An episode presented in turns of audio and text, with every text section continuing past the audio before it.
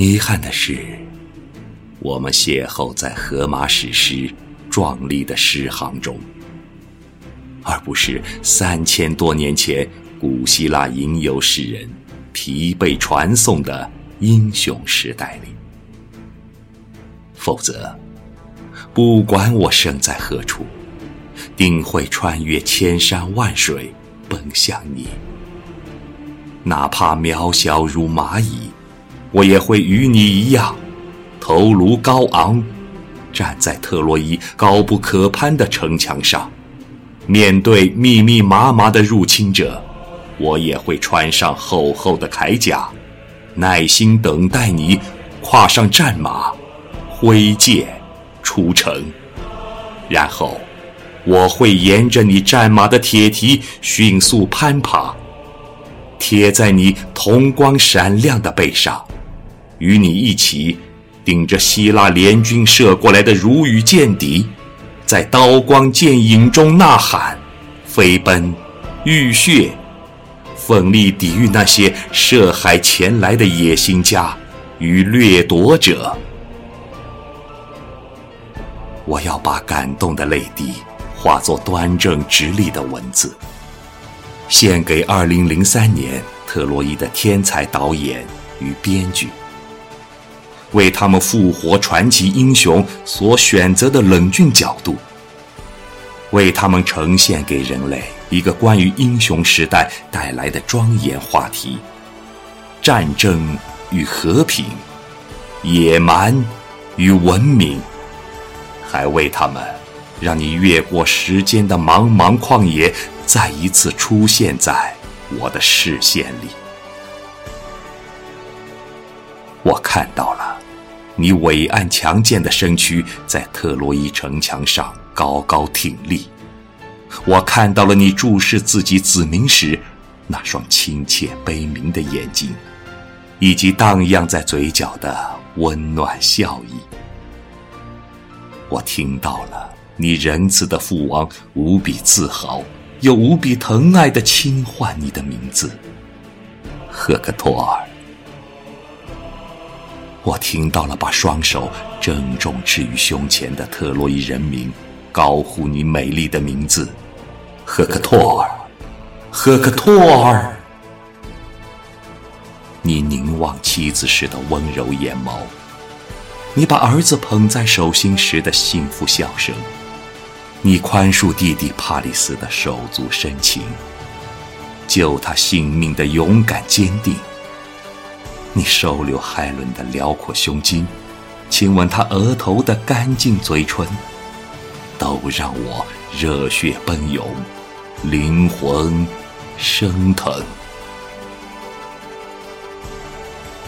每次应战前，你与你父王短暂相拥的沉默瞬间，你误杀阿喀琉斯表弟后的痛苦神情。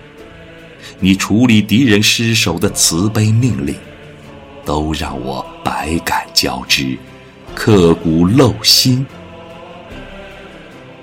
赫克托尔，你是天底下最完美的男人，你完美的就像天神，不，连天神也不及你完美。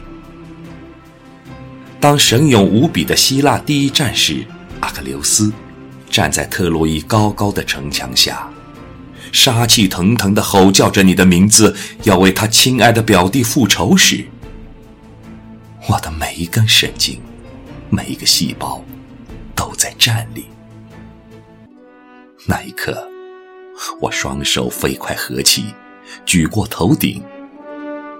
主啊，让赫克托尔，我们的王子，一眼就能洞穿那只脚踝。一箭就能击中那只脚踝，然而，你还是一点一点倒了下去，倒在战神阿克琉斯脆弱的脚踝下，发出陨石撞地的沉重轰鸣。那一刻，悲痛的风暴。卷起的狂沙击打着特洛伊军民惊恐的眼睛，击打着你父王的苍苍白发，以及你妻子剧烈颤抖的下巴。那一刻，你的儿子在你妻子怀里发出撕心裂肺的尖利哭声。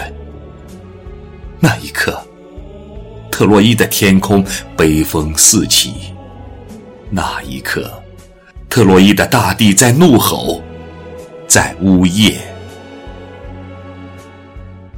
当阿克琉斯驾着战车，倒拖着你冰凉高贵的躯体横穿沙滩时，我的眼前漆黑一片，我的心一下子就失去了跳动的力量。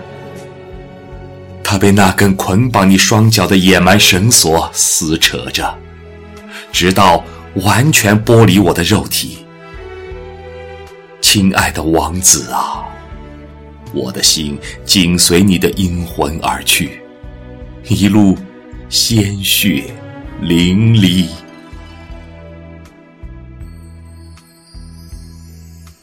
当阿克琉斯刺向你的那一刹那。我觉得自己脚下的大地在崩裂，在坍塌，在融化。那一刻，我真心希望特洛伊将士万箭齐发，只瞄准两个人。我想让为战而生的冷血英雄阿克琉斯倒下，我想让野心勃勃、诡计多端、杀戮成性的联军首领。阿伽门农倒下，然而那个时刻，他们没有倒下，倒是你尊贵的父王为了起回你的尸体，匍匐在了阿喀琉斯脚下；倒是你竭尽全力要保护的人民，因为木马屠城的罪恶阴谋，纷纷倒在了血泊之中，直至整个特洛伊。被化为灰烬，直到今天，我都能听到特洛伊上空传过来的凄厉悲嚎。直到今天，我都能闻到那些无辜的老人、孩子被烧焦的味道。如果这个世界只有一名战士，我希望是你。如果这个世界仅存一名英雄，我希望是你。如果人类只有一柄利剑，我希望它佩挂在你的腰间。如果人类仅存一枚子弹，我希望它紧握在你的手里，因为你所有的剑起剑落。从来都不是为了实现个人的荣誉、野心或贪欲，他只为守护特洛伊金色的海滩与蓝色的天空，只为守护特洛伊城堡的幸福与阿波罗神庙的威严，只为守护你与父王一生都在追寻的正义与和平。人类有太多关于男神的描述，而你，赫克托尔，才配得上这个称呼。因为，你不止让男神有了陡峭的高度，你还让男神有了春天的温度。